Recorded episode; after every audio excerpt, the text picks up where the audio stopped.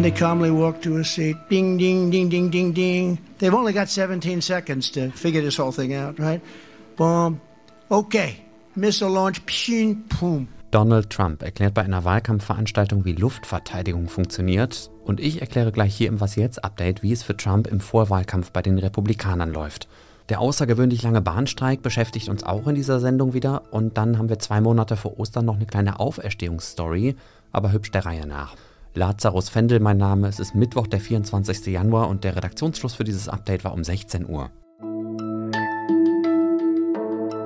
Alle Räder stehen still, wenn dein starker Arm es will, heißt es in einem der bekanntesten deutschen Arbeiterkampflieder aus dem 19. Jahrhundert.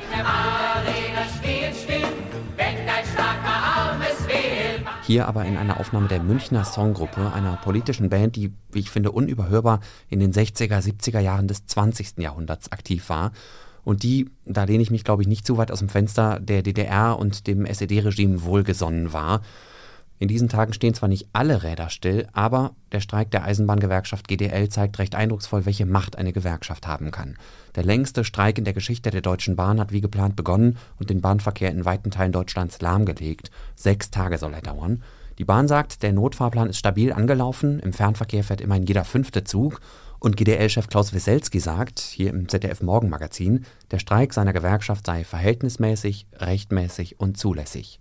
Wir müssen länger und auch härter streiken, weil das Management der Bahn beratungsresistent ist. Ganz anders sieht es, und das überrascht mich nicht, Bundesverkehrsminister Volker Wissing. Ich erwarte von der Gewerkschaft, dass sie Verantwortung übernimmt und an den Verhandlungstisch kommt. Das hat der FDP-Politiker heute Morgen im Deutschlandfunk gesagt. Und wenn das so festgefahren ist, dass man offensichtlich nicht mehr miteinander reden kann, dann brauchen wir dringend eine Mediation oder ein Schlichtungsverfahren. Das lehnt die GDL aber weiterhin ab. Für Lisa Kaspari aus unserem Politikressort, die ja auch regelmäßig was jetzt moderiert, ist dieser Streik Sinnbild für ein größeres Problem, das wir alle miteinander in unserer Gesellschaft haben. Also grundsätzlich finde ich es legitim und richtig, dass die Lokführer für bessere Arbeitsbedingungen kämpfen. Trotzdem finde ich, die GDL, vor allem ihr Chef Klaus Weselski, übertreiben es diesmal. Es muss ja nicht gleich der längste Streik der Geschichte sein, ausgerechnet nachdem die Bahn ein neues Angebot vorgelegt hat. Und was mich besorgt, ist, dass Weselski damit ja nicht alleine ist, wenn wir an den Bauernstreik denken, aber auch an den Ampelkrach, wenn die FDP mal wieder alles blockiert. Insgesamt hat man den Eindruck, dass wir verlernt haben, vernünftig zu verhandeln, miteinander im Gespräch zu bleiben. Ein Kompromiss wird irgendwie inzwischen als etwas für Feiglinge abgestempelt. Lieber sollen die anderen maximal leiden, um dann unter maximalem Druck einzuknicken.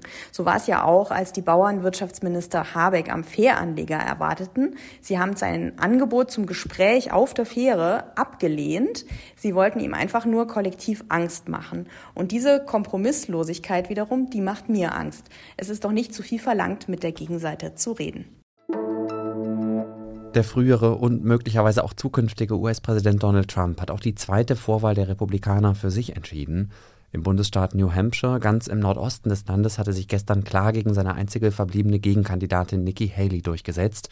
Die will sich zwar noch nicht geschlagen geben, This race is far from over. There are dozens of states left to go. Trotzdem sieht es so aus, als sei das Duell für die Präsidentschaftswahl im November klar. Trump gegen Biden. Oder Rika Havertz? Ja, da kann ich dir nicht widersprechen. Das wird es werden. Es müsste schon irgendetwas sehr Außergewöhnliches passieren, dass sich das noch ändert.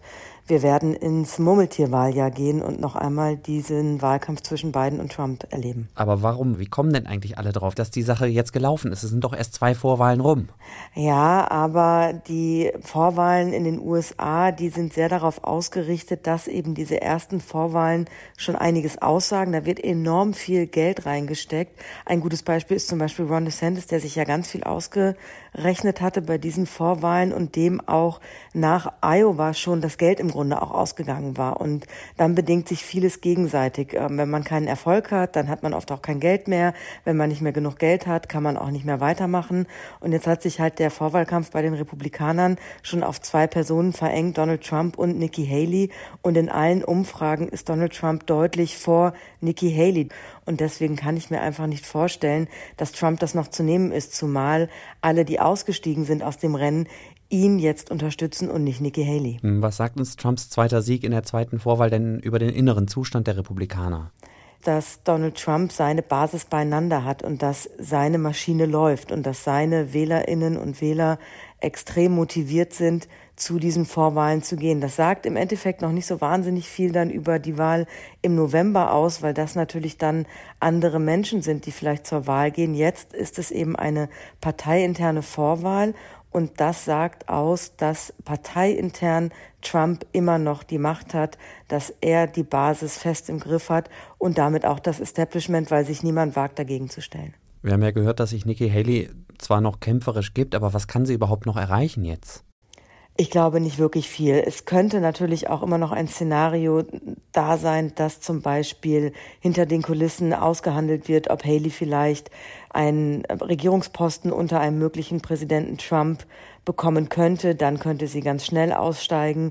Aber ich also ich sehe kein Szenario, wo sie ihm wirklich noch Konkurrenz macht. Und sie bleibt sicherlich jetzt auch noch im Kampf, weil sie jetzt die unwidersprochen zweite hinter Trump ist. Und sollte Trump noch etwas dazwischen kommen, etwa eine Supreme Court Entscheidung, dass er nicht auf den Wahlzetteln stehen kann, dann wäre sie natürlich die nächste. Aber das sind alles sehr theoretische Szenarien.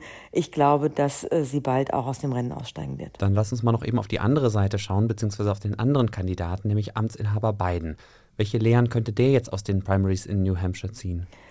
Ja, ich glaube, der kann erstmal ein bisschen aufatmen, weil äh, so krass das klingt, eigentlich Donald Trump aus Bidens Perspektive der bessere Gegenkandidat ist als zum Beispiel Nikki Haley. Wenn man nur allein das Alter und die Dynamik betrachtet, dann wäre natürlich Nikki Haley im Vergleich zu dem alten Joe Biden für viele sicherlich äh, Republikaner sowieso, aber auch Wechselwählerinnen, die vielleicht attraktivere Variante.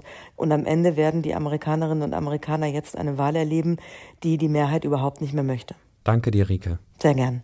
Und wenn Sie noch tiefer in das Thema einsteigen wollen, dann empfehle ich Ihnen die neue Folge unseres US-Podcasts, die morgen online geht. Darin spricht Rike nochmal ausführlich über die Vorwahlen in New Hampshire und was sie für den weiteren Wahlkampf bedeuten könnten. In Belgorod an Russlands Grenze zur Ukraine ist heute ein russisches Militärflugzeug abgestürzt. Der Absturz erinnert zumindest in seinen Grundzügen an die MH17-Tragödie im Jahr 2014 und gibt bisher einige Rätsel auf. Denn beide Kriegsparteien haben zwar den Absturz bestätigt, aber da endet die Einigkeit dann auch schon. Die russische Version aus dem Verteidigungsministerium geht so: An Bord der Maschine seien 65 ukrainische Kriegsgefangene auf dem Weg zu einem Gefangenenaustausch gewesen. Sie alle seien getötet worden. Und nicht nur das, das Flugzeug soll laut Russland von der Ukraine abgeschossen worden sein. Die Infos aus der Ukraine sind dagegen noch vergleichsweise spärlich. Ein Sprecher des ukrainischen Militärgeheimdienstes sagte einem Radiosender, dass heute tatsächlich ein Gefangenenaustausch geplant gewesen sei. Zu den weiteren Behauptungen äußern sich ukrainische Behörden bisher aber nicht. Ukrainische Medien berichten aber mit Verweis auf Quellen im Militär, die Maschine habe nicht Kriegsgefangene, sondern Raketen transportiert. In denselben Artikeln aus der Ukraine hieß es zunächst, das ukrainische Militär habe die Maschine tatsächlich abgeschossen. Mittlerweile haben beide Medien diese Info aber wieder zurückgezogen. Wer in einer Arztpraxis eine Schwangerschaft beenden lassen oder sich dazu beraten lassen will, trifft in Deutschland unter Umständen auf selbsternannte Lebensschützer. Die sind strikt gegen Schwangerschaftsabbrüche und passen deshalb Menschen vor Arztpraxen ab. Gehsteigbelästigung heißt das und soll in Zukunft strafbar sein. Das Bundeskabinett hat heute einen Gesetzentwurf dazu beschlossen. Vorgelegt hatte ihn Familienministerin Lisa Paus von den Grünen. In Zukunft dürfen Betroffene nicht mehr daran gehindert werden, eine Praxis oder eine Beratungsstelle zu betreten. Außerdem dürfen sie in Sicht oder Hörweite der Praxis auch nicht mehr angesprochen oder bedrängt werden. Wer gegen das Gesetz verstößt, muss bis zu 5000 Euro Strafe bezahlen. Noch? In Kenia hätte heute in einem Jahr das erste im Labor geschaffene und von einer Leihmutter ausgetragene Nashornbaby zur Welt kommen können. Hätte, hätte, ist es aber nicht.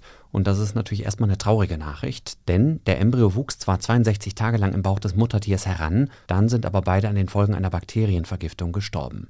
Dass es überhaupt gelungen ist, einem südlichen Breitmaulnashorn per Embryotransfer zur Schwangerschaft zu verhelfen, werten Forschende aber als großen Fortschritt. In Zukunft, so die Hoffnung, könnte damit eine weitere Nashornart vor dem Aussterben gerettet werden, nämlich das nördliche Breitmaulnashorn. Das ist auf natürlichem Wege zum Aussterben verdammt, weil auf der ganzen Welt nur noch zwei Weibchen am Leben sind. Und wir Podcaster mit breitem Maul und losem Mundwerk sterben garantiert nicht aus, zumindest mal bis morgen. Dann moderiert hier nämlich Azadeh Peschman die Frühfolge.